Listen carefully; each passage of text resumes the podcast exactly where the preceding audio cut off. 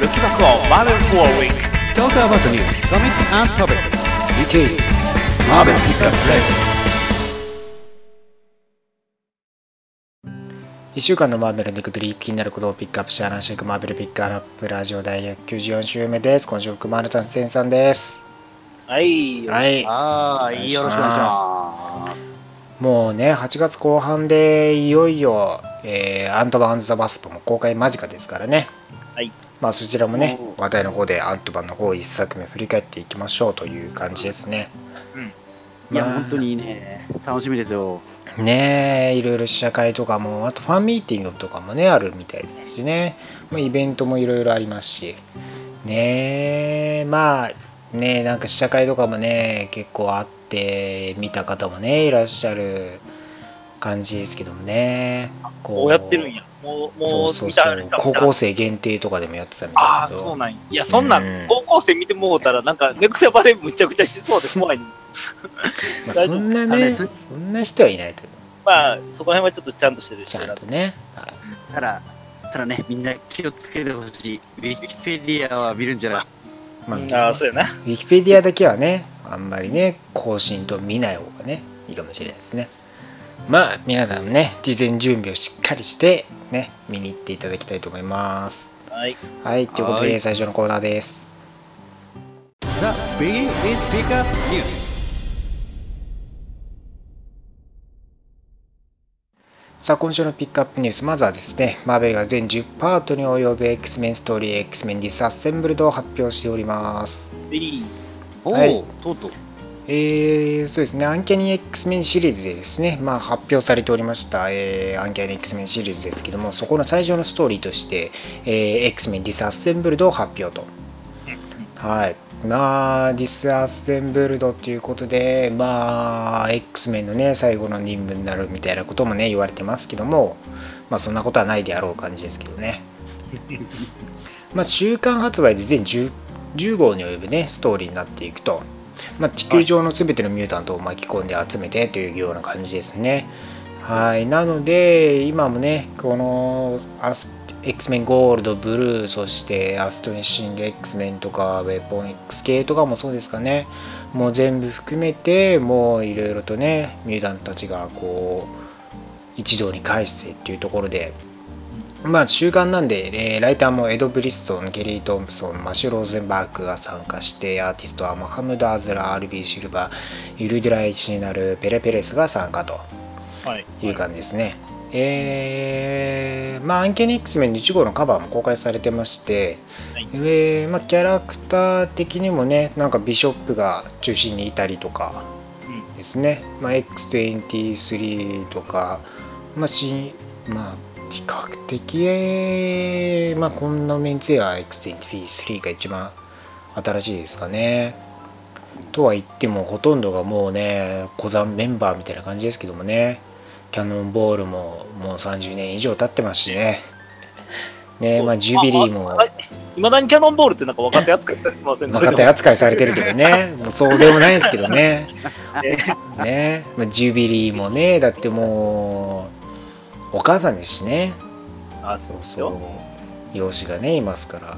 まあ、そしていつものね、アイスマン、ビースト、ストーム、ね、帰ってきてるジーン・グレイ、サイロック、ヒゲがまだまだ反らない、ナイト・クローラーさんですね。はい。そうですね。はいまだまだ反らないでいじられてますからね、ナイトクローラーもね、いつヒゲ剃るんだろうみたいな感じでね。まあそこら辺もですね、えー X メンもいよいよ集合というところでどんなストーリーになっていくのか、今ね、発売中のエクスターミネーションとかね、X メンブルーゴールド関連にもね、えー関わってくるでしょうから、読んどいてください。えーはい11月14日より発売予定です。はいえーそして、ファンタスティック4の新たなライバル、ファンタスティックスが公開されております。はい。はい。はい。えーファンタスティック4号で登場する新たなチーム、ファンタスティックスを公開というところで、まあ、このキャラクターたち、ね、はいえーファンタスティック4がいなくなって、スパイダーマンが、ピーター・パーカーがね、バクスタービルディングを買っていたんですけどもね、それを売り払って、はい。で、まあ、誰が住んでるのかと思ったら、こいつら、はいファンタスティックスということですね。はい。はい。ファンタスティック4がね、バクスタービルディングに帰ってきたら知らない4人組がいたよと。いうところでこのパチパチモンどもがねどう活躍するのか。ね、なんですか、ただのファンですかね。まあ、ただのファンなのか何なのかよくわかんないですけどもね。え、多分一人、あれ僕知ってる人いると思うんですけど、はフラットマンですよね。いいやいやいやいやでもメガネメガネかけてますからわかんないですよ。フラットマンだと思うんですけどね、あの、ペラペラ。なやつメガネかけてますからね。あ あんな能力あいつしか持ってないんですけどな。まあまあまあ。まあそうですね、一応こう、まあファンタスティック4人にこう、ね、なんか同じような能力を持ってる感じのね、キャラクターたちなのかなって感じですけども、はい。まあ、ヒューマントーチ的に何の能力かも全然わかんないですけどね、このヒューマントーチに当たる このキャラクターは一体どんな能力を持ってるのかって感じですけどもね。ね。いまだに謎ですね。はい。まあ、こんなファンタスティックス、ね、変なライバル登場してますんで、11月にね、発売予定です。はい。はーい。えー、そしてマーベルが新たなワンショットウェーブ・オブ・ベノム・カーネージ・ボーンを発表しております。はい。はい、えー、ベノムイーツでね、えー死亡したカーネージですけども、まあ、そんなカーネージが復活するというところで、でライターのドニー・ケイスとアーティストのダニーダニーロ・ベイルースがですね、描か描いていくと、えーまあ、ストーリー的には彼を崇拝するカルトたちがね、まあ、またカーネージを蘇らせようとしているといういつものようなストーリーですね。はい。まあ、一定のね、カーネージ好きっていうのはね、あのコミック内でもリアルにおいてもいっぱいいますからね。はい。まあまあまあまあ。カルト的な方々がいますいらっしゃいますからね。まあ、それを復活させようと。で、まあ、カーネージとベルムの歴史の中でもね、大きな瞬間だと。えーまあ、これは非常に大きなものの最初のショーになるというところで、まあ、今後も、まあ、ドニー・ケイツ曰くね、えーこのベノム・カーネージを取り巻くストーリーがどんどんまた加速していくような形になっていく模様ですよと。はいですね。まあ、こちらもね、11月の発売予定なんでね、まあ、まだ、こう、ベノム関連としてカーネージもやってきますんで、映画にもね、こう、ベノムの公開が控えてますから、もしかしたらカーネージ関連もね、あるかもしれないんでね、ぜひ、こちらも注目しておいてください。はい。はーい。えーそしてマーベルがオールドマン・ローガンの最終章、デッドマン・ローガンを発表しております。はい。びっくりですね。はーい。はい。えーいよいよですね、10月に、えー完結を迎えるオールドマン・ローガンですけども、そこから最終章としてですね、デッドマン・ローガンとして、えー全12号のリミテッドシリーズとして発売されていくと。えーライターのエド・ブリッソンとですね、アーティストのマイク・ヘンダーソンによって引き続き描か描かれるわけですけども、えーまあ、アダマンチウムの毒によってヒーリングファクターが弱まっているわけで、まあ、最終的には死に瀕するようになっていくよとはい。いう感じですね、未来のローガンが。で、まあ、まだ彼にはやらなければならないね、えー道半ばなことがあるというところで、えー彼がね、X メンを殺してウルヴァリンの名を捨てるきっかけにもなった敵、ミステリオへの復讐が向かっていくというような形ですね。あそこに向かうんですね。はい。まあ、このオールドマン・ローガンのね、えー最初のオールドマン・ローガンストーリーで、まあ、未来のこのローガンが、まあ、実はミステリオのね、敵の策略によって X メン幻想を見せられて、まあ、敵だと思ってたら全員 X メンチームメンバーを殺していたと。いうところでね、ウルヴァリンという名前を捨ててヒーロー活動をやめたと。いう経緯があって、まあ、それを年を取ってね、ヒーリングファクターも弱まってというところで、まあ、シークレット・ウォーズ後にね、こちらのアース正世界に戻ってきてたんですけどもね、まあ、そこら辺のストーリーもいよいよ終わりを迎えて、彼の最後の仕事に向かっていくというような形ですね。まあ、ローガンでもね、まあ、映画でもね、この、オールドマン・ローガン的な要素を盛り込んでるね、ローガンとして死んでいった経緯もあるんで、まあそういう形で、えーこのオールドマン・ローガンも最後ね、終わりを迎えていくというような形になります。そうですはいね。。はい。とうとうって感じですね。ね結構ね、2、3、2年くらいかな、は、2、3年くらいやってきてたね、オールドマン・ローガンシリーズも結構長かったんで、はい。まあそれがいよいよ完結するというところですね。はい、こちらも11月より発売予定です。はい。はい。えーそしてドラマ「エージェント・オブ・シールド」シーズン6が2019年7月より放送開始となります。はい。はい、はい。えー米国でですね、えードラマ「エージェント・オブ・シールド」シーズン6の放送が2019年7月からであると、えーエイジェマ・シモンズを演じる女優エリザベス・ヘイストリッチによって明かされたという形ですね。はい。まあ一応以前言われていた通りね、シーズン6は全13エピソードになってですね、まあ、視聴者拡大を狙って夏に放送開始する計画となっていたというところで具体的にまあ7月からということですね。で、まあね、シーズン的にもね、このアベンジャーズ・インフィニティ・ウォーとかアベンジャーズ4の影響にね、まあ、対処するんじゃないのかなと言われてますけどもね、まあ、そこら辺もどうなってくるのか、えー、以下とにリンクとかもね、気になるところですし、しかももう来年といったらそうなんですよね、アベンジャーズ4もやってるというところで、まあ。また今年もね、でかかったですけど、来年もでかいというところでね、うんはい、まあ、そこら辺も関連してくるのかなというところですね。まあ、一応、ドラマエージェント・オブ・シールドシーズン5がですね、平和はにて日本放送中ですんで、今のうちに見逃さないように見ておいてください。はい。はい。えーそしてドラマランナーウェイズシーズン2が12月21日より米配信開始予定となっております。はい。はい。はい。えー、Hulu のオリジナルドラマランナーウェイズシーズン2ですけども、まあ、米配信が12月21日になると。えーそして全13エピソードがですね、なんと今回から一気に配信されるというところで、もしかしたら日本でも一気に配信されるかもしれない。あかもしれない。そうかもしれない。はい。両方とも、シールドの方もランナベルの方も、アメリカでの配信の開始日なんで、はい日本でどうなるかも全然わからない。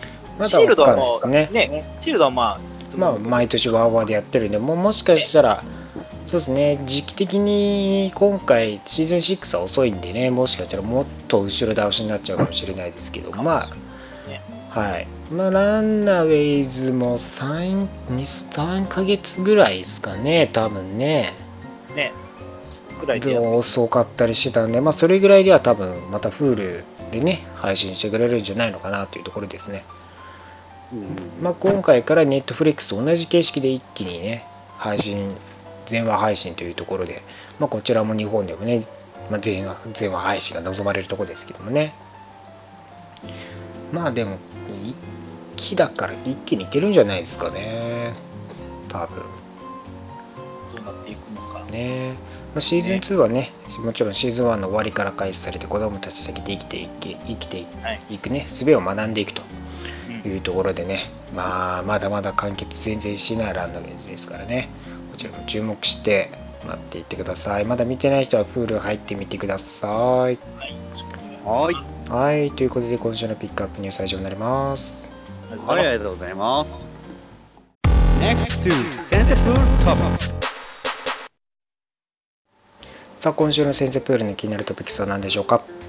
はい、えーまあ、今週のセントピの方なんですけども、まあ、先ほどまあね、あのーオールマン・ローガンのなんか終わりが近づいてるって言ってたじゃないですか、はいそれにちょっと、まあ、関連しようと思って関連するわけじゃないんですけども、ちょっとはいなんか関連するという翻訳本が最近発売されまして、ほはい。えーまあ、デス・オブ・ウルヴァリンという作う。品なんですけどおー、はいそういうルですね。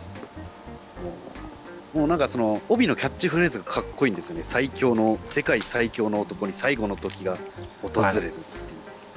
でも本当に、もうなんか、まあ確かに今、この世界最強の男も死ぬっていう、本当1世紀っていう、まあ設定の中ではありますが、1世紀の間ずっと戦い続けたっていう、そうですね。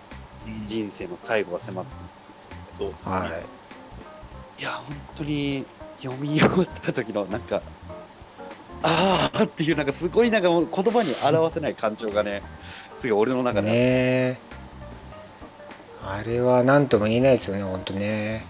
なんかもそうツイツイッターで俺つぶやいちゃったら俺もう全部言言っちゃうんじゃないかと思って、本当に俺これ読んだ後 買ったってことも報告できずに、いつも報告してるんですけど、買ったものは。はい。今回はちょっとか報告できなかったんですけど、まあ、ここでね、うんちょっと近い時間ですが、ちょっとい、まあ、ちょっと感想の方をちょっとね、まあ、ちょっと言って皆さんにちょっと読んでほしいという作品なんですけど、まあ、まあ、デス・オブシリーズっていうのは結構やっぱりその、キャラクターが死ぬっていう、はい。まあ、衝撃的な一作で、まあ、はい。翻訳本としては、キャプテンアメリカ以来のデス・オブシリーズで、うん。うん、うんまあ、そうですね。チームまあ、うん。そうそうそう、ジビロの話を描いてた作品で、まあ、こっちのね、えーデス・オブ・ウルヴァリンの方なんですけど、まあ、その、事前の知識としては、やっぱり、えーまあ、ウルヴァリンのフィーリングファクターの能力がもう失われているっていうことなので、はいはいまあ、アダマンチウムのせいで、やっぱ、ちょっと体が危ないよっていうことが、ファンタスティック4、まあ、のリードから序盤にうん言われる。まあ、それまでも散々ね言われてたんですけどねまあまあまあまあ、あの、ちょっと前、その、ちょっと前の話だと、髭を剃るのにめっちゃビビってるウルヴァリンとか、ちょっとありましたよね、前の話で。ちょっと、弱々しく剃ってるんですよね。そういう、ちょっとね。前のその、翻訳も、翻訳はされてないんですけど、そういう話が。はい。まあ、このデス・オブ・ウルヴァリン、まあ、表紙としては全員、あの、かつての、まあ、ライバルであったり、敵、まあ、味方であったり、いろんなキャラクターが、まあ、ウルヴァリンのターニングポイントというなったキャラクターたちが多く描かれてるんですけども、実際、こう、あの、デス・オブ・ウルヴァリンの方だと、特にそういうキャラクター、なんか、今までの、なんですかね、ライバルのキャラクターたちはあんまり出てこなかったっていう印象ですね。まあこうメインで登場してくるって感じよりかはお祭り騒ぎ的にちょいちょい出てくるって感じでしたかね。その元妻のバイパーとか、はいはい元妻。元妻まあいろいろと面倒だからはしょるけどって自分で言ってますけど確かに面倒くせえなって感じありますよねあれね まあ、しょうがないですよね。政略結婚ですからねそうまあまあそうですね。あと、まあ、まあそこでなぜか買われている、ね、買われたやつがいましたけどね、一、人。なんでお前そこにいるねんってライバルもいましたねね。まあ、まあそこはちょっと読んでほしいんですよ。彼のライバルって言ったらいろんな人がいると思いますから、はい。ちょっと衝撃。まあ、まあそれで衝撃的っていうかまあ、日本が描かれてましたよね、このデス・オブ・そうなんですよね。日本のとある公園が。そうなんです。よ日本の後楽園のねうんあ後楽園の。の小石川後楽園ですよ。東京ドームの隣にある公園ですよ。あの入場料が数百円で入れますからね。しかもね、聖地巡礼的に。聖地巡礼的に行ってねこあここのシーンこれだみたいなこと多分できますから一般300円で入れますはいもう、まあ、だからすぐ、あの、すぐね、じあの聖地行けるっていう作品そうですよ本当にある意味おすすめの一作なんですけど、まあ、本片手にねちょっとそこを見てほしいんですけども、まあ、で、その、その中で語ってたのが、その、年を取れることに幸福を感じてるっていうウルヴァリンが言うんですよ。おうおうようやく終わりが見える。あともう恐ろしいものを見ないですね。っていうのをこっちはいはいはい。だからこうウルヴァリンって俺思ったんですけど、やっぱりそのウルヴァリンって、その戦いの中に生きてきたけど、自分の、なんですかね、自分の私利私欲のために戦はい。ったってあまり、てか、もう本当一切皆無じゃないですか、もう子供の守るためとか、その、本当は心優しき男なんですよ、本当は。うん。だからそれが環境が許さなかったり、自分の能力のせいでそれが許されなかったりとかして、はい。本当になんかこのウルヴァリン、まあでもその結局能力を失ってもやっぱりウルヴァリンは戦いの中にいなきゃいけないっていうそのジレンマもあって、はい。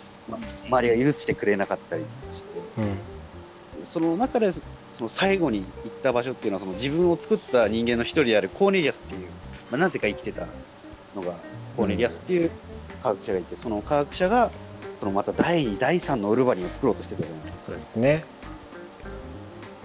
もうここでもう、戦った理由っても、その、ここで自分と同じような犠牲者を出さないために、その爪も使えないんですけども、その、助けて、だけど、その、もういろいろとなんか言いたいことがあるんですけど、ネタバレになるからなっていう、だから今、せめき合いが。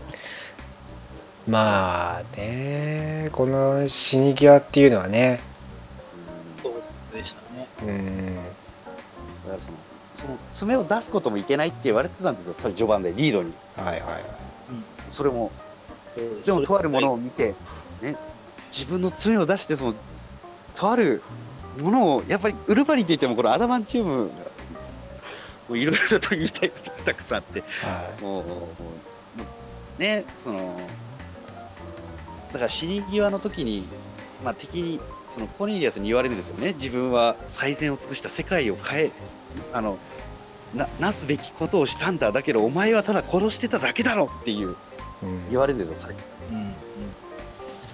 その中で、そのウルウルバニが最後に思ったことっていうのは、なんかその、いろんなプレなんかフラッシュバックで、殺しじゃないんですよね、なんかその、こう先生として生徒に教えてたりとか、はい。日本日本で教師をやってる時とか、結局のところ、ウルヴァリンっていうのは本当に誤解す、誤解っていうかもう殺ししてただけじゃなくて、うん。その本当にウルヴァリンっていうお生き様っていうのは本当に、なんでしょうかね、もうこう、なんか本当にもう俺、ウルヴァリン、この本読んでさらに好きになっちゃって、うん。もうやばかったです。彼が持ってる野生の部分と理性の部分とっていう部分のそうそうそうそう。ね、感情の狭間で生きてるっていう感じはすごく感じます。だからこれでいいんだっていう、本当にウルヴァリンとしての人生は、まあ、まあ、あの復活はしましたけども、短い間ですけども、彼にとっての静寂が訪れたっていうことなんですよね、この話だと。まあ、そうですね。ようやくね。まあ、数年ぶりにね、復活して、最近ようやく、リターン・オブ・ウルヴァリンが発売されるんですけどもね。まあまあ、帰ってくるの分かってましたけどね。はい。あの、ね、あの、かなぐらいの感じでみんな思ってたと。で、あの、その、まあ、まあ、ちょっとこぼれ話なんですけど、その後に結構インタビュー記事が多くて、はいはいはい読んでたんですけども、マーベルがこんな人気キャラをただ殺しとくだけに、殺すだけじゃなあ、ダメに決まってんだろ、すぐ復活するよとかって書かれてたりとか。まあまあ、そりゃね。そうみんなもう共通意識として分かってることなんです復活させるけど、しかももう別のやつも用意しましたからね。そうね。そうですね。あい間つなぎで、はいあれですからね、オールドマンローガンとか出してますから、はあのシークレットウォーズで90年代のウルヴァリンとか出てきましたからね。い。そうです。本当にでもこれは一作っていうのはやっぱりウルヴァリンの、まあ、多分その最後だと思って読んでいただければ、うん。本当にとてもウルヴァリン好きな人にとってもすごいいい一作になりますし、映画を見て、ね、また別の終わり方だと感じてくれればとても嬉しい一作であります。僕本当にこの本は本当になんかすげえ最近買った中で一番好きな作品です。ね。潔いしねウル。ヴァリン、すごい、まあ、それこそオールドマンローガンにしたり、映画にしたり、でも、どのウルヴァリンもやっぱりみんなかっこいいし、うん。やっぱ考えてるんですよね、みんなね。葛藤が頭の中にあって、それがすごく、ね、あの、不幸なんですよね、彼って、すごい。うん。う。うんん死死なないっていうことに関しても、その周りの不幸をやったり、すごい、あの、考えさせられることが多いキャラクターなんで、やっぱりそうそういう人の死っていうのは絶対に感動を呼ぶものですよね。ねなぜこのローガンがウルヴァリンというヒーローなのかっていうのをやっぱ再確認できる作品ですからね。そうですね。彼は乱暴ですけど、間違いなくヒーローですからね。はい。そう。うんね、ぜひ、こう、復活する前にね、死に様をぜひともね、読んでいただければと思います。はい。はい。ということで、今週もためになる話ありがとうございました。はい。Next to Comics Review. さあ、今週のリーフレビューです。はい。はーい。はい、今週まずは第2号来ております、インフィニティ・ウォーズです。はい。はい、はい。まあ前回ですね、うん。えーサノスが死んだ、まあ、サノスが殺された、えーレイクイエムによって殺されたわけですけども、まあ、そのレイクイエムの正体がガモーラであると。はい。で、まあ、パワーストーンですね、えー、密かにね、奪っていたというところで、そのパワーストーンを使ってね、えー強靭な力を使って、まあ、ね、サノスを殺し、そしてスターロードをね、自分の道を邪魔する者として殺してしまうとはい。いうところですね。はいははい。まあ、えこの2号の最初としてはね、えーまだガモーラが幼い頃のフラッシュバックになりまして、はい。でまあこのね、えー生物は皆死ぬと、まあ、死をね通して、まあ、死を通すもの自体がねこのサノス自分自身であると、まあ、自分自身によって死がね到来すると、まあ、その自然の摂理には逆らえないと。大きな流れには逆らえない、まあ、人は皆死んでいくわけでね、まあ、このサノスもね、まあ、死の具現として自分をね言ってるわけで。でまあある意味この自分自身のこのサノスすらもまあ誰かによって殺されることになると。死ぬことになるっていうことなんですよね。このシーン、めっちゃあれですよね、映画を意識してますよね。ね映画のあのワンシーンみたいな感じがありますよね。まあ、もっとひどいガモーラに思いっきりし人の死見せてますけどね。ね。ねでまあガモーラもねまあしそうねサノス死ぬであなたは死なないみたいな感じになってますけどねまあ結果的にはこのね自分が、まあ、自分の殺す人物を作り出したと。まあそれが受け継がれるわけですよね。その死というそのものをね、まあ、自分の信念というかそういうものもガモーラに受け継がれていくというところの示唆なわけですよね。まあこれねまたちょっとね前にフラッシュバックしてサノスを首チョッパーして殺して腕を突き刺してね思うところあるわけでね。まあサノスさんもね誰にでも終わりはあるというところでね再び仮面をかぶってまあサノスのねしもべチタウルたちを全員毒ガスさせてそれでもなおね立ってるサノスの胴体を攻撃してはい。移動するとまあ、えースターロードね、えー前後で最後ぶっ刺されて殺されそうになったところですけどもドクター・ストレンジがタイムストーンを使って殺されずにスターロードを移動させて助けるというところですね。はい。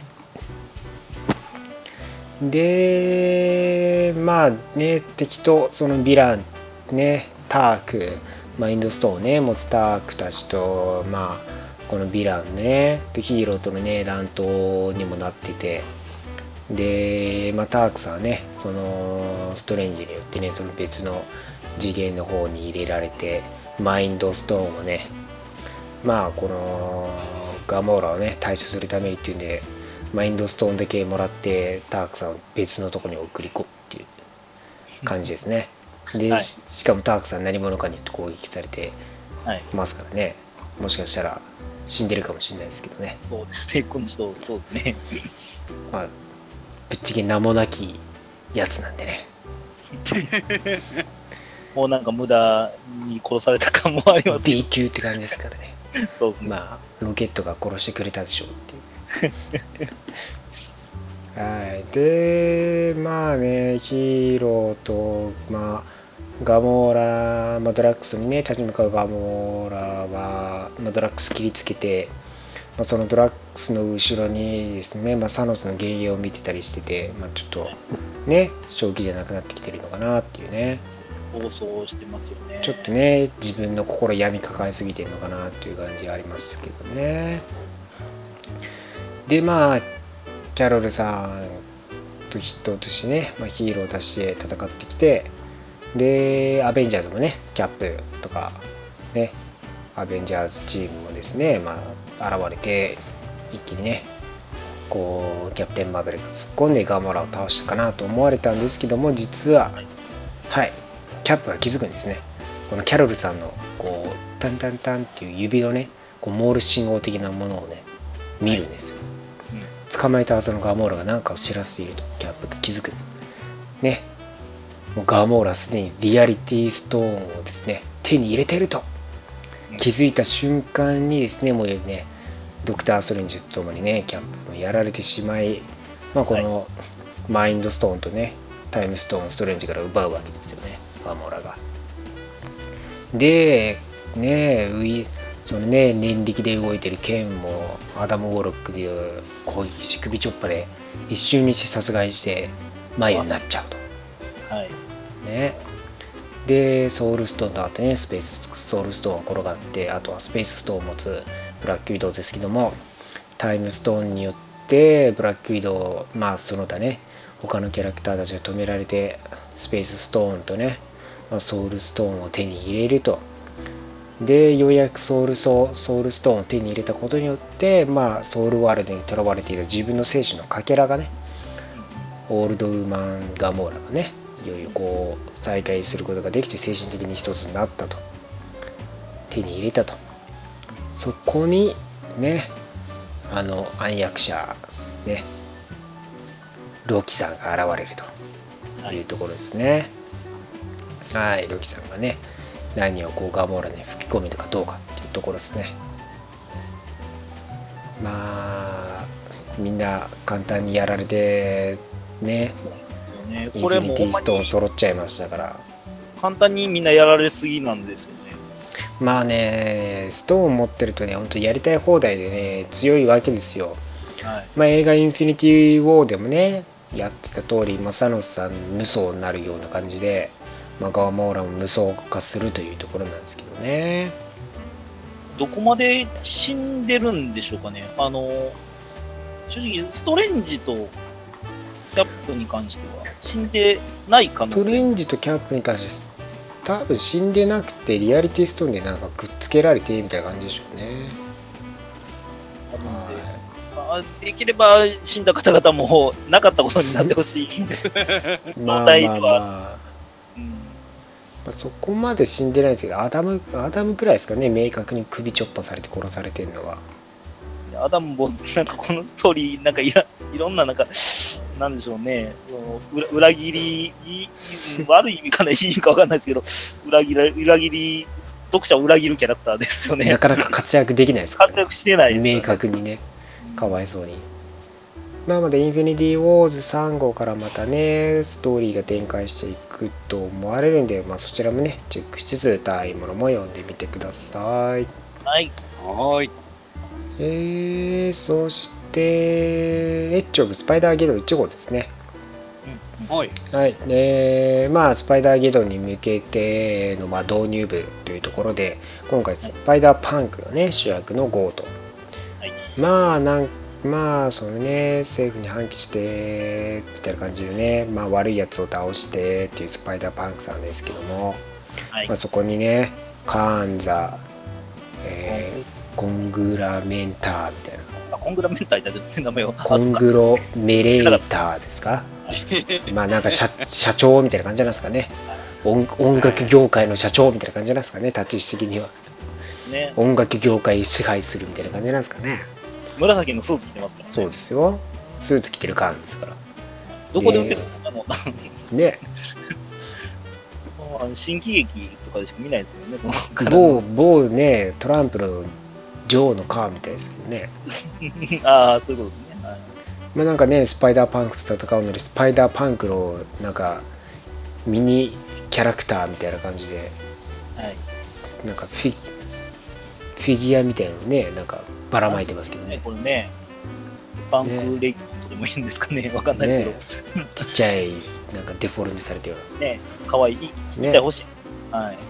追ってる時ツイップツイップツイップツイップっつってね糸出す音をめっちゃ言いながら来てますからねかなりやばいっすよあのキャラクターだしちょっとうるさいかもしれないね。ねまあキャップもねこの時ここのキャップとかねなんかラジカセ音楽曲入ってるやつはい。を、まあ、渡したりとかしてまあこの時代のねハルクをねカセットを渡してね音楽を聴かせるとハルクになるみたいな感じでね、はい。その音楽を聴くとハルクになるっつってね。こう、ハルクパンクみたいな感じですかね。モヒカンですからね。パンクハルクですかね。がまあモヒカンキャラクターでメガネかけて、ね。そうあれです音楽聴くとビキビキですからね。そうですよ。でカーン倒してって感じでね、まあ、そこで、まあ、いつもの通り力を貸してみたいな感じでやってくるメイデイ・パーカーさんね。はい。はい、っていう感じで、まあ、またスパイダーマン集まれっていうところで連れて行かれて終わりですね。なんかいつもの感じのエッジをぶってはいエ感じですね。ッジオブいつも通りエッジオブですよね。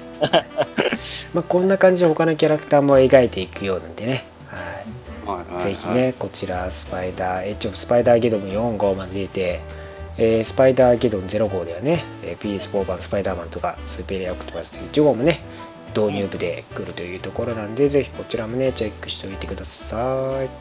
次号が、はーい次号があれじゃないですか、スパダーさんが来るじゃないですか。そうですよ。はい。そっちが、そっち僕楽しみですね、だいぶね。ね、うん。新世紀な感じの、そうです。どまた、どこぞのパロディキャラクターがどんだけ出てくるかみたいな楽しみ方ができるんで、出ないかもしれないですよね。そうですよ。だからだからそういう系ってやっぱりそのね使い捨てキャラクターがどれだけ活躍するかっていうのある悪い意味で ある意味、結成兵器です。そうです。そういうの楽しみですよねはい。えー、そして、X メン関連、いよいよ開始されております。エクスターミネーション1号ですね。はい。えー、まあ、X メンブルーがですね、まあ、ファースト5が過去からね、現在に、えー呼ばれてというところで、そのせいで、ね、未来が危うくなるというところのストーリー展開で、まあ、現在に影響を及ばされていくと。はい。はい、というストーリーですけども、えー20年後の荒廃したいつも通りの世界、まあ、X マンションが破壊されて X メンたちが殺殺されてというところですね、まあ、そこに一人現れるフードをかぶった謎の男まあそれが時間を超えて現代に飛んでいくと。はい。はい。えー、まあミュータント迫害運動をしている中でどっかで見たような兄弟2人が襲われていて X メンブルーが助けに来るよと、はい、ブルーチームが助けに行くよというところで、まあ、この兄弟はね何なのかということは詳細は何も明かさずにはい。ストーリーは進んでいきます、はい。まあ、おそらくみたいな。まあ、おそらくドラマギフテッドに出てたあのって感じじゃないですかねっていうはい。言われるところによるとねで、まあ、サイクロプスとブラッドストーンいい感じにデートしている中でですね、えーそこに、まあブラッドストーンはですね、あの別次元のストームさんです。ヴァンパイア、ドラキュラ？ヴァンパイアみたいな性質を持ってね。はい。で、まあ、そこにですね、えー突如エイハブとハウンドが現れてですね、まあ、はい2人を攻撃してくると、まあ、サイクロプスをね、えー奪いに来たという形なんですけども、そこでブラッドストームさんが殺されてしまうと。はい。いいキャラクターなんですね、ヴァンパイアミュータントって言って、エイハブね、思いっきり串刺しにされて殺されてしまうと。はい。まあ、サイクロプスさん本気を出してね、全開ビームを放って、この3人をね、倒すんですけども、まあ、エイハブは逃げてしまうと。テレポートして。はい。で、まあ、ブラッドストームさんはね、死亡したというところでですね、連れ帰っていくわけですけども、一方で、えーアイスマンがですね、えー若きアイスマンの方も攻撃を受けてまして、で、まあ、そこに助っ人として現れたのがケーブル、レーザー様ですね。はい。はい。で、まあね、あのーやられてしまうんですよ、アイスマンはね。こう、無理に攻撃しようとですね。ま、電撃食らわされてショックになると。で、一方でね、えーサイクロプ若きサイクロプスさん帰ってきて、レイチェルにね、あいつは何なんだっつってね、まあ、こう、エイハブの話をね、聞くわけですけども、まあ、レイチェル元ハウンドだったんでね、未来世界でね。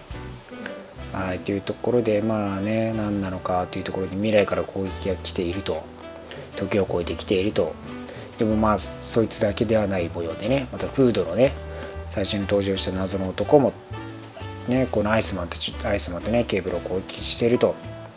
で、まあ、ケーブルはね、知ってしまうんですよね、その人物が誰か。はい。はい。はいね、まあ、えー一方で、その寺院がですね、えーセレブロによってね、こう人物を特定、まあね、探そうとするんですけども、まあ、何者かによって妨害されてですね、まあ、それができないと。で、その妨害している人物が誰なのか、そしてケーブルが、そのじそのね、フードの男によって殺されてしまうと。うん。はい。ですね。で、まあ、アイスマンをね、一人確保されて連れて行かれてしまうんですね。はい。まあ、そのね、攻撃された現場、ケーブルが死亡してというところで、えー現代のね、ジーン・グレイとナイト・クローラーも現れて、ですね。はい。まあ、ジーンさんね、ジーンさんに、こう、会うと、なんかね、こう心が穏やかになるんですかね若いジーンさんが割と現代のジーンさん出れてますからね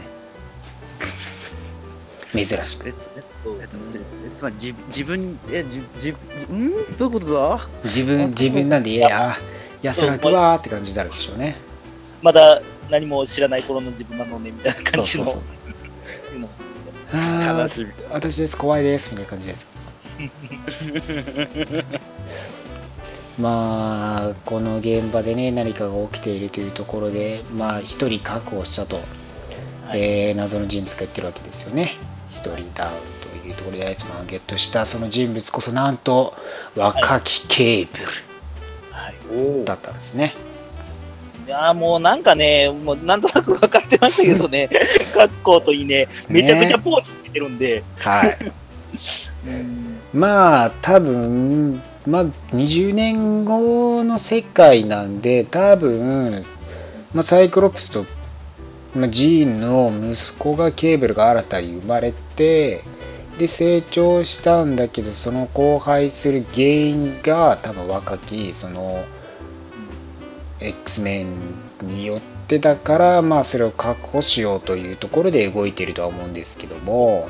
極論で動いちゃうような感じの。はいうんまあ、いつものケーブルらしさは全開なんですけど、まあ、だから多分新たにこのね現代時間にやってきた若い2人の間に生まれたケーブルなのかなって感じですね多分若さからしてもそんな感じがするので、まあその若い新たに生まれたケーブルが現代にやってきて違うバージョンのケーブルを殺してるみたいな感じじゃないかなっていうところですね。ごっちゃごちゃ。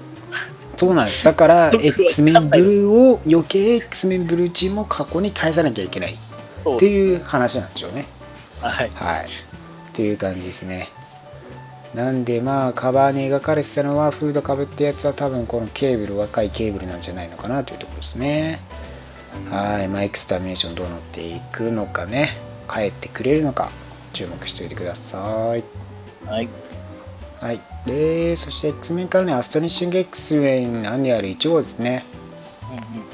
えーまあ、復活したジーン・グレイ中心に、ねえー初期メンバー集まろうぜっていう感じですね。えーまあ、高級なお店で、ね、待ち合わせした、まあ、今生きてる4人がね、ジーンがね、えー復活して、じゃあ久々にね、集まりましょうって言って、まあ、ビーストがあの T シャツで来ると、高級店なのに、あ、フォーマルな格好しろよって感じなんですけどね。ドレスコード引っかかっちゃはい、ジーンは普通にドレス着てるんですけど、ドレスコード知らないのみたいな感じになってますけどね。う。はい。ね、まあ普通に普段着で着て、ビースト、まあエンジェルとアイスマンちゃんとね、ボビーとウォーレンはスーツで着てますからね、一人だけ場違いです完全に。で、まあ4人しかね、いないっていうところでね、まあ、ね、席だけは用意されてるんですけどもね、まあ、会食という感じで、昔話に花咲かせながらね、いろいろと、あるね、ミュータント問題についても話しながらですけども、まあ、突然そこに男が現れると、誰だお前ってなるわけじゃないですか。まあプライベートパーティーなんですけど、みたいな感じで言ったら、いやいやいやいや、私はチャールズ・エグゼビアですよ、みたいな感じでね。あ、出ちゃった。来ちゃった。あ。僕俺が誰だか分かるでしょ？GD っつったら。あのあ信じられないけどチャールズ・エグゼビアだわって言って。はい。まあ堂々と座ってファントメ、ファントメックスに入ってはい。ファントメックス。まあねまあいろいろあったんですけどねって感じでね、はい。なんでここに来たの？って。なんえお前あなた死んだはずでしょ？ってビーストが言われてえ何求めてんの？ってウォーレンは言って。なんで髪生えてんの？っていうボビーさん。なんで髪あんの？っていうことに疑問を抱くボビーさんはちょっとやっぱバやっぱバカなのかな？やっぱちょっとバカなのかな？っていう感じの質問の仕方ですよね。はい。はい。まあそんな感じでね、えーまあ久々のこう現代においてのね、この初代メンバーでのパーティーがあり、居酒屋に飲みに行ったり、ねはい。各ね、その人物でのね、行動とかもね、あったりして、次の人からね、話もありつつ、一番気になったのはですね、えーボビーがなぜかハルクワズライトという T シャツを着着てでっかいハンバーガーを一口で食べるっていうことを得意げにやる謎のシーンが好きです一口ですか？ハンバーガーを、はい、ハンバーガーでっかいのをうんって食べてやったぜ俺はやったぜっていう感じでこう両手広げてるハンクさんになんか呆れ返ってますけどね。しかもなんでハルクは正しいっていう T シャツを着てるのかも謎なんですけど なんでハルクはずらいと。筋肉至上主義に目覚めてしまったんだ。ハルクは正しかったみたいなね感じだったまあなんかねこう急にねあのミュータント嫌いなおじさんが突入してきたりしてなんかこう不穏な空気もあるんですけどね。まあなんかこう急にこうなんか洗脳されたら何なのかみたいな感じですけど。そのなんかそんなこうトラブルの代わりにあのフリーチケット3枚もらってますけどねハンバーガー。最近そういう迫害シーンみたいなの少ないですからね、正直ね。まあまあでもレレッドとかでは結構あるんですけどね。あ、レッド、はい。そうなまあそんな感じでいろいろとねそうあのまあハンクさんが洗脳されて助けたりとかでウォーレンがまあ割と洗脳されてるところでねあのウォーレンがあのアークエンジェル化してねその指導者を殺しちゃってみたいなちょっとね暗い話もあるんですけどもね。はいまあそんなシーンもありつつですけどまあね最初にねこうオリジナルメンバーが揃ってっていうところがねまたいいのかなというところですね。まあまたねこの4人でねあのまたいつもの高級料理店でまた再開してますからね。という終わりでまああんまりね最近見ることがないこうファースト5まあサイクロプスいないですけどこういうシーンもねなかなか味があって、まあ、古い X メンを知ってるところでは感慨深いシーンだなと思うところですね。はい。まあそんな感じですかね。他何かありますか？僕はまあ、あれですね、まあ、完全にギャグ界でしたけど、あれですね、あの、はいケーブランド・デッドプールのアニメは、ああいろんなアーティストがね参加してて。はい、いろんなケーブランド・デッドプールが見れるギャグ界でしたね。そう。で最後ね、あのね、二人ともボケてるんですよね、最後ね。はい。最後映画見ながらね、そうですね。Hasta la vista baby って二人で言うっていうね。二人で地獄で会おうぜベイベーって言ってますけどね。仲良しかな、まあケーブルその後すぐ死んじゃうんですけどね 地獄で行っちゃったみたいなはねい、。ねさ先行っちゃいましたみたいな感じ言いましたね。まあ当分会わないんで Hasta la vista baby って言ってるんでしょうね 俺たち当分会わないぜみたいな感じなんでしょうねそういうことだ。はい。ねえまあ来週は、そうですね、パニッシャー10号とかもね、ありまして、あとウエストコーストアベンジャーズ1号もねですね、はい、新たなシリーズも発売されていきますんで、ぜひチェックしておいてください。はい、はい、ということで今週リリークレビューは以上になります。ございます。Finally Topics of this week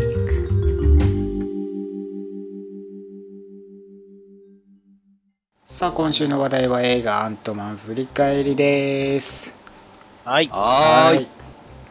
映画いよいよアントマンワスプがね、えー8月31日に本公開というところで、はい。い、よいよ再来週に迫っておりますというところで映画アントマンのね、一作目を振り返っていきましょうと。うん。えーまあ最初は1989年ですね。まあ、えー組織シールドがね、えー実はピムが参加していたっていうシーンから始まるわけですけどもね。懐かしい。このシーンから始まりましたね。ねアントマンだね、はい。ピム粒子のこう情報を流せないっていうんでね、まあシールドをやめてねあのカーターとかね、まあ、スタークお父さんねいたわけですけどもね。でまあ現在ですよね。あのダレン・クロスがねそのピムをね追い出してでそのピム粒子を再現しようとね、まあ、イエロージャケットを作ってねそのピムの縮小技術をまあや再現しようとしているわけですけどもね、まあ、その完成が近づいてきているという感じですよね。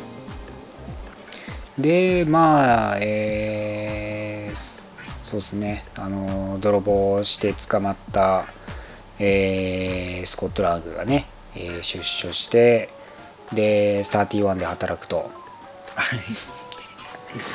ね、さ31の踊るべき、踊るべきね、あの、操作能力がありましたからね。そうそうそう。ね、娘とね、合わせてもらうには仕事しないといけませんよ、つってね。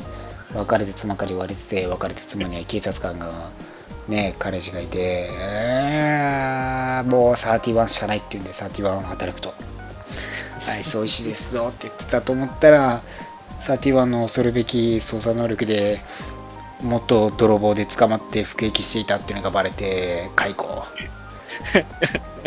ねえ、まあ、いい、いい、まあ、うんまあ、企業的にはね、えー、まあ、犯罪ではあるんですけど、いいことをしようとして、まあね、そういう、まあ、情報をね、出しちゃったっていうんで、まあ、捕まってね、はい、っていう、まあ、感じなんですけどもね、まあ、善意あった泥棒なんですけどもね、一応ね、まあ、まあ、でも、的な行動ですからね。はい。まあ、捕まってしまった。まあ、本編だと結構幼稚な正義感だっていうふうには言われてましたけどね、ねそうなんですよね。だからまあ自分がね、善意だってね、まあ、それが犯罪である以上はね、っていうところですからね。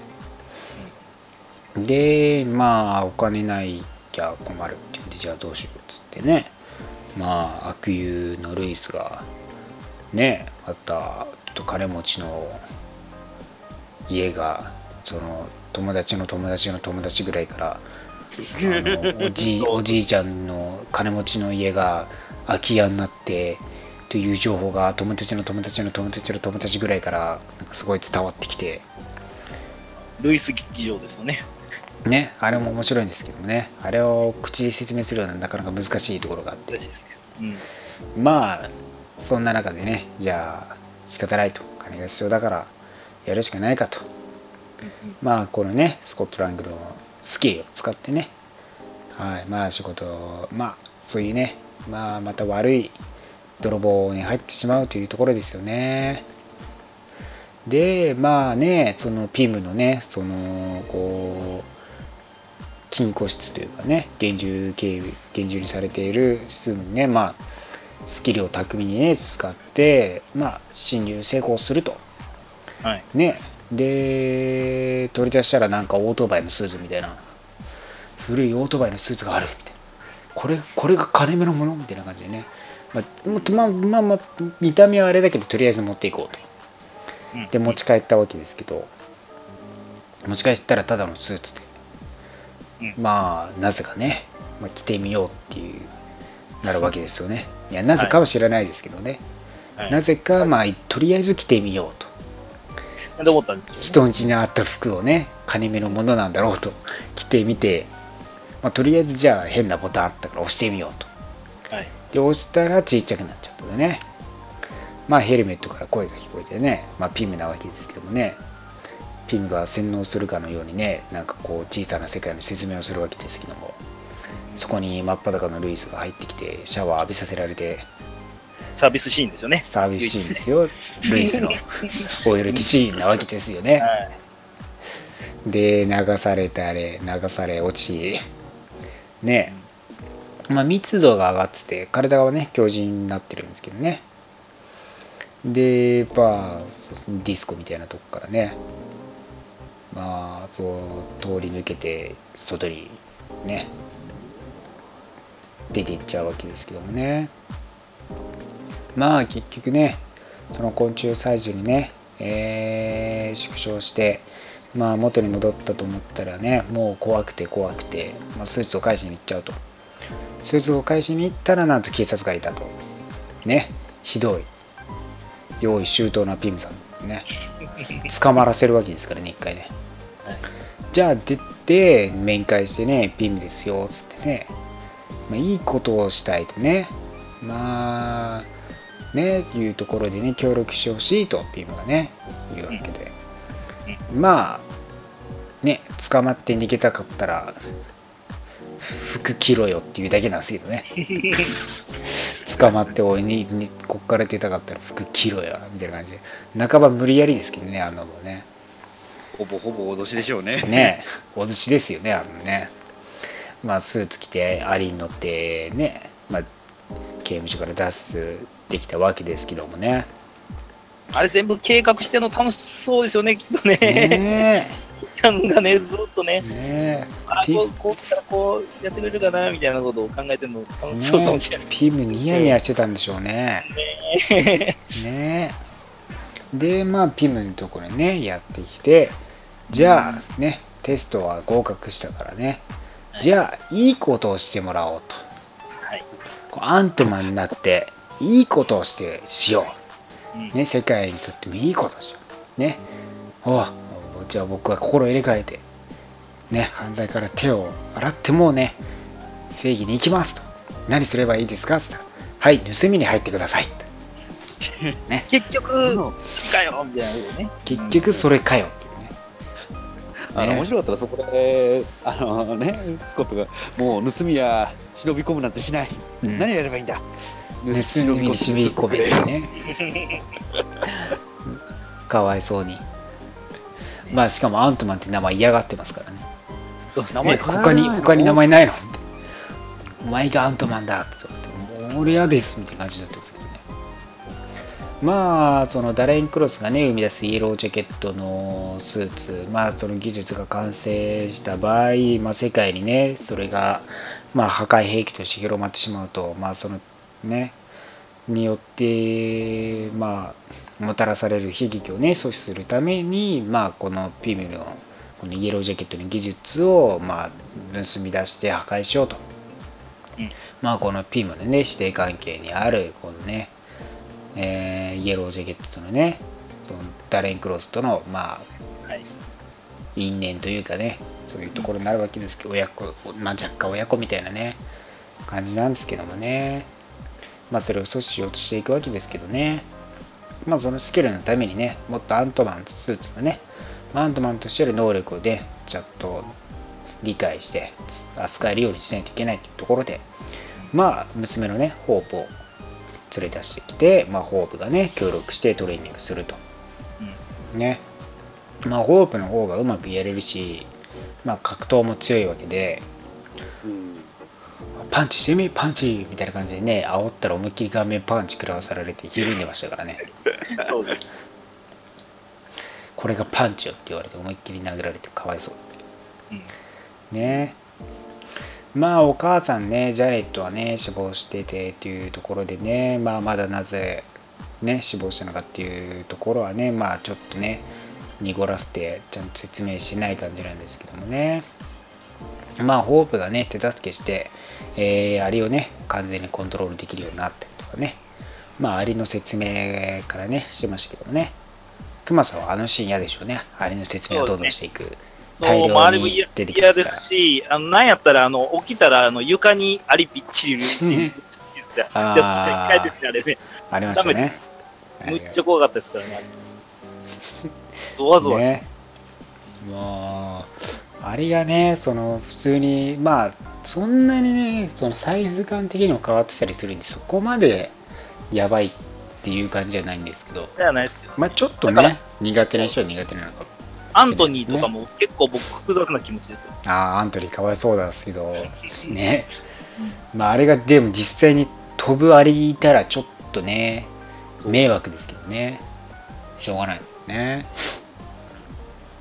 まあそうですね。でまあその修行する中で、えー使いこなせるようになってきたんですけどもまあある技術ピムのねまあ、シールドのね、えーはいはまあ、倉庫にね、えー入れられていたという倉庫にねしまわれている、えーまあ、ある技術がね必要だと。で、まあ、それを取り出してきて、まあ、まあ取り出さなきゃいけないんですけどまあそうですね降り立ってみたらなんとアベンジャーズの施設だったとはい。い。変わっていたと、はい。まずいねと。やばいと。スタークの倉庫だと思ってたら、まあ、アベンジャーズの、倉庫になっててもう基地でえちょっとやばいやばいって言うんですけどスコットランドは果敢に行って、僕あなたのファンなんですって言ってファルコンにね言うわけですけどね。まあ案の定ね見ず知らずのやつにお前ファンファンなんですとか言って変なコスチューム着て現れたらねちょっとやべえやつだなと思うわけですよね普通ね。急にね現れてファンなんですって言って。むっちゃ、むっちゃ警戒しますよね、ね。ちょっと取り出したいものがあるんですって言って 来られてもね、うん。まあ、とりあえずお前こちょっとこっち来いよってなるわけですけどね まあ捕まるわけにはいかないんで戦いになるわけですけどね。まあまあファルコン自体もねそんなに悪いやつだとは多分思ってないんでしょうけどもね。まあ防犯上ねあの一応侵入者にはね戦わないといけないっていう感じでねやり合ってるんでしょうけど。このことは誰にも言うなよみたいなこと言われてま言ってましたけどね。あれは結局自分が負けたことも知られたくなそいうですか？そうそうそう。し自分負けて侵入されたっていうことをね多分言いたくないでしょうね。知られたくないでしょうね。特にキャッ キャップにはね。あの、あのシーンの後、シビルウォーに繋がってるんですよね。ね。はい。ああれは入団試験だとかっていううん。言ってましたからね。普通に仕事のミスですからね。ね。完全に防犯失敗しますからね。はい。まあ、えーそうですね、その後に、一応、ジャネットのね、えーお母さん、ホープのお母さんのね、死についての真実がね、まあ話されるというところで、まあ、実は、ワスプとしっていうね、えーまずそれもしサイズがね、縮小できる、まあ、スーパーヒーローだったわけですけども、まあ、お父さん、ピム、アントマンとワスプで、えー一応ね、悪い連中を、えーシールドの表で戦っていたわけですけどもね、はい。まあ、そんな中、ロシアの核核ミサイルがね、えー打ち上げられて、それをね、えー止めるために、えーまあ、粒子の世界にね、入り込んでいって、まあ、その通過、それ原子レベルにね、ちっちゃくなって通過して、それを機械を止めるっていうんで、そのままね、縮小をずっとね、続けて、粒子の世界から脱出できなくなっていったというところで、まあ、死亡したとね、ピムは思っているわけですよね。で、まあ、お母さんのおかげで、まあ、世界はね、これだけ平和で来られたというところもあると。まあ、そして、ようやくね、真実を知って、スコットさんがね、いよいよチーム、こう、イエロージャケットをね、とりあえず任務に行くわけで、そこで、まあ、悪友たちを助けも借りて、はい。チームアントマンで出発するわけですけどねまあルイスとかが警備やったり頑張ってやってこうね迫っていよいよね取れるかっていう時にイエロージャケットがスーツが消えて、はい。まあ、アントマンが囚われてしまうってところなんですよね。盛大な罠でしたね。そうなんですよね。しかもね、これね、売人たちの前でやっててね、もうヒドラにも売ろうとしてるっていうところがね、クズですよね。最低やる。ねもうダメですよね。本当にダメです。何の尊厳もないやつ。もう金のためなら何でもいいって感じですよね。落ちた瞬間ですよね、ね。誰もね、本当ね。まあ平気でね、人殺してますからね。その完全にできてないピミルシガンで人を肉の塊にしてましたからね。逆にあの、ねあの銃も割と売ろうと思えば結構買うんじゃないですか、ね人がそうですね。これはこれで使えるなって感じになってますからね。殺すにはって感じですから。だって証拠残んないじゃないですか。ねそうですよね。ただのもう市民になっちゃいますから。まあそんな中でね、ピムとね、えーまあ、ホープもね、危険な状態でピム打たれたりしてますけども、一応スコットがね、脱出できて、アントニーがやられてしまいますけどね。あんなドンピシャに銃で撃たれることあるんだって感じで、かわいそうでしたあそこけどね。は、あそこはかわいそうでしたね。ね。で、まあ、イエロージャケットを追う中でね、もう、ヘリコプターの中での戦いですからね。そうなんですよ。あっこね、あっこすごいですよね。そうなんですよ。ヘリコプターの中で、まあ、ケースの中でのね、戦いになるわけで、あそこ結構かっこよくてね。そうなんです。で、面白いでしょ、ですよね iPhone の曲流れてそうそうそうそうそうそう、当たってね、流れ始めみたいな。曲ノリノリになりながら戦って、ね、ビーム、あいつもね、ビームを打ちまくってね、もうヘリをぶっ壊しますからね。何なんだって感じですけどね。あの、普通にビームの威力、すごないって思うんだけど、ビあのね、絶対ね、イエロージャケットそのものよりビーム打った方がいいよっていうぐらいのね、威力発生しますからね、あれね。あれはすごい、もうなんか、ね、通過する、なんでしょう、もう、COL ねね、あのアームビームを打った方がね、まずね、やばいっすよ良さそうな感じしますけどね。まあでも、2人はね、まあ、密度、こう高くなってますからね、それももしても助かって、まあ、ハエ取りのところにね、思いっきりイエローチケット吹っ飛ばしてますからね、はい。ね、ハエ取られてますからね、まあ、それでも脱出してましたけど。まあそうですよね。で、結局、まあ、イエロージャケット倒したと思ったら生きてて、まあ娘のとこにね、行って、行かれちゃって、娘を人質に取られてしまうというね。で、まあ助けられるのは、それこそね、お父さんであるスコットラングしかいないわけですよね。で、まあ、ね、キャシーの、その、お部屋の中でね、線路、線路上で戦って、ね、機関車が思いっきりぶつかってきてましたけどね。一瞬確かにあの機関車突っ込んできたらびっくりするけど、おもちゃだからすごいコテって倒れちゃう。あの、あの、そこの小さくなってる時のやつと大きくなってる時の、その差がすっげえ面白かったな。そうそうそうあれわ笑かせに来てるところですか？ね、あれいいっすよね。みんなめっちゃ、なんかその、アリ、あの、アントマンがみんなで、うわー行くぞーみたいな感じでやってる時なんか何もない。シーンってしてそうそうそうそうちっちゃくなって、バサバサバサってシーンね、絨毯のこの毛の間にボソボソボソボソってなんか動いてるみたいになってますからね。そうそうそうそうそう。あの、トウモロコシ畑を走る人みたいな感じになってますからね。あれは逆にある意味、あれね、あそこにね、ちゃんとね、他の虫がいたら嫌ですけどね。あそうです。それ怖いな。発見したら嫌ですけどね。う言わわん、言わんといてよ。俺想像してまうやん、そんなん。うわってなりますけどね。別の敵がいるかもしれないですからね。やめて、ミクロ坊主みたいな感じになって、ミクロキッズ、こんな映画みたいになってもうやんで。まあそうですね、スコットランドとね、イエロージャケットとの戦いで、まあ、キャシーを助けるために、っていうんで、またね、ジャネットと同じようにね、その、粒子領域のね、方に入っていくわけですよね。で、機械を破壊して、で、イエロージャケットを倒すんですけども、お父さんはもう無限に小さくなってね、えーいなくなってしまうと。はい。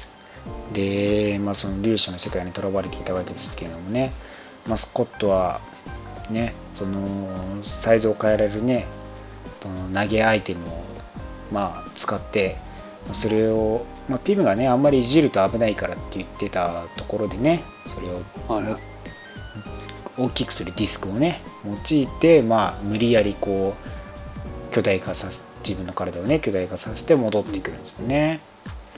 で、まあ、その時の記憶はね、なくなっちゃうんですよね。その有志世界での時のね。そう。はい。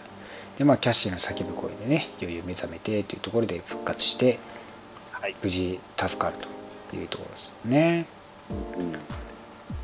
まあ、そういう感じでね、一応こう、その、イエロージャケットをね、倒したっていう功績で一応、お咎めはなくっていうところでね、その、粒子世界のね、経験も思い出せずに、まあでもピムはね、その、スコットが帰ってこれる、生き延びてきたっていうのがあって、まだもしかしたらジャネットが生きてるかもしれないというね、ね。いうところなんですよね。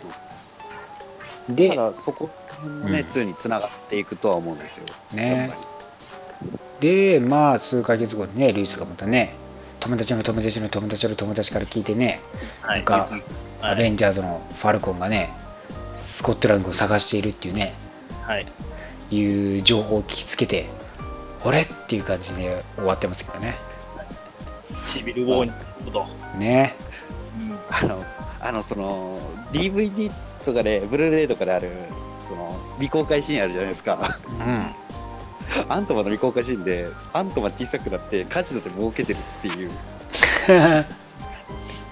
サイササイコロをごまかして操作したりとかして、あ最あ低じゃない。はい。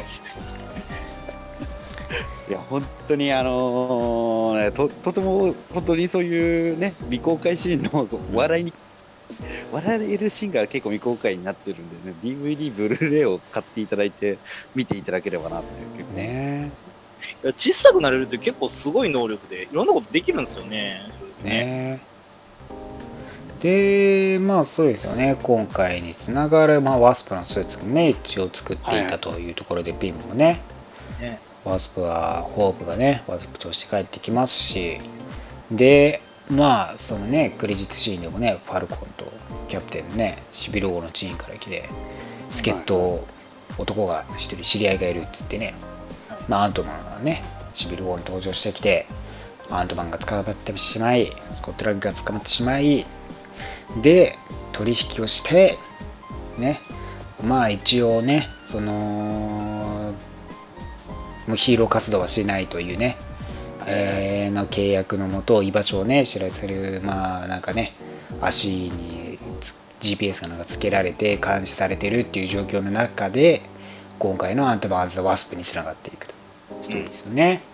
まあ、アベンジャーズ・インフィニティ・ウォーの裏で彼は何をしてたかというところにはいはい。なっていくと。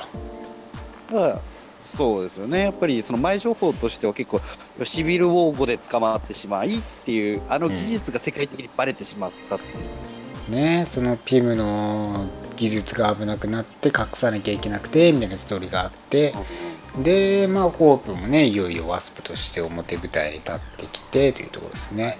ではい。まあそれを狙うゴーストとか、まあ、ヒドラのなんか武器商人とかの連中も現れみたいな感じですよねでどうなっていくのかそしてジャネットお母さんの登場はどういう形で行われるのかとかね。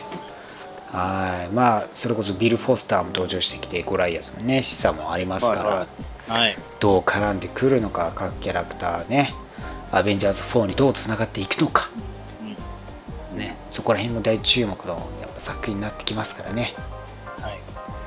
いやーやっぱここら辺のねアントマンからのアントマン・ザ・ワスプはやっぱこうアベンジャーズ4後で初めての作品というところで、はいはいそこら辺の時系列的にもねどこら辺からつながってくるのかなとかいうね気持ちもありますしうん。だからその前なのか、その最中なのか、後なのかっていうのも、そうなんですどっねちかなっていうのはありますよね、やっぱり。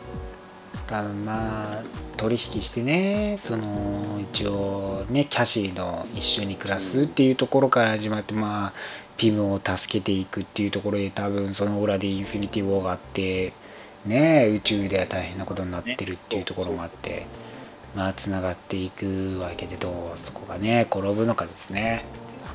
でまあ、スマアントマンの後に、まあ、キャプテン・マーベルも控えてますし、ね来年ですからね。そうそうそうまあ、そこら辺もね、まだね、トレーラーが来てませんからね、ぜひね、出すね出していただいてっていうところですよね。本当、まあ、アベンジ今今のアントマンワスプのトレーラーももしかしたら嘘予告みたいな感じのことになってるかもしれないですよね。どうなってるか分かんないですからね。わかんないですよ。はい。もしかしたらキティちゃんじゃないかもしれない。キティちゃんじゃないかもしれないな。あもしかしたらそこはキティちゃんだな。もしかしたら、もしかしたらドナルド・ダックかなんかもしそこはキティちゃんだから大丈夫だと思うな。はい。トーマスがでかくなって出てくるくらいですかちょまたトーマスなの。ら ね。キティちゃんは出てくると思いますからね。ぜひね、どんなものが大きくなるのかね、そこにも注目してみてください。はい。はい。はーい。で、映画アンドマンズ・ダースプは8月31日に公開予定です。はい。はい。ということで、今週は以上になりますけども、何か言い残したことございますか？そうですね。まあ、もうすぐ言うてるうちに、あれですね。はい。PS4 版、スパイダーマンのゲーム。ね来、もらいですね。そうですね。あります。皆さん予約は済まれてますでしょうか？ね。予約してない人は予約して、はいオンラインもデラックス版とか出てますからね。はい。はいはいしっかり買ってやりましょう。はい。うんはい。はい。そうですね、声優さんも発表されて、なんとあの、ですね、あの、バルチャーの声優さんには、なんと大塚芳忠さんが起用されてますおなかなかの大物が。なかなかの声優陣ですね。癖 強いなぁ。したネガティブには、あの、ね、みあの、こ某、某警察ドラマの某御曹司の、ね、某中、某川さんの声優さんもいますからね。はい。本当に豪華声優さんなんで。ね、声優機会はあの、さんもね、かなりね、すごいんでね。はい。ぜひ、PS4 版、スパイダー版買ってください。はい。はーい。はい、来週1週夏休みいただきまして、再来週です。次回お会いしましょう。バイバイ。次回も、ラジオの前に、アッセンブル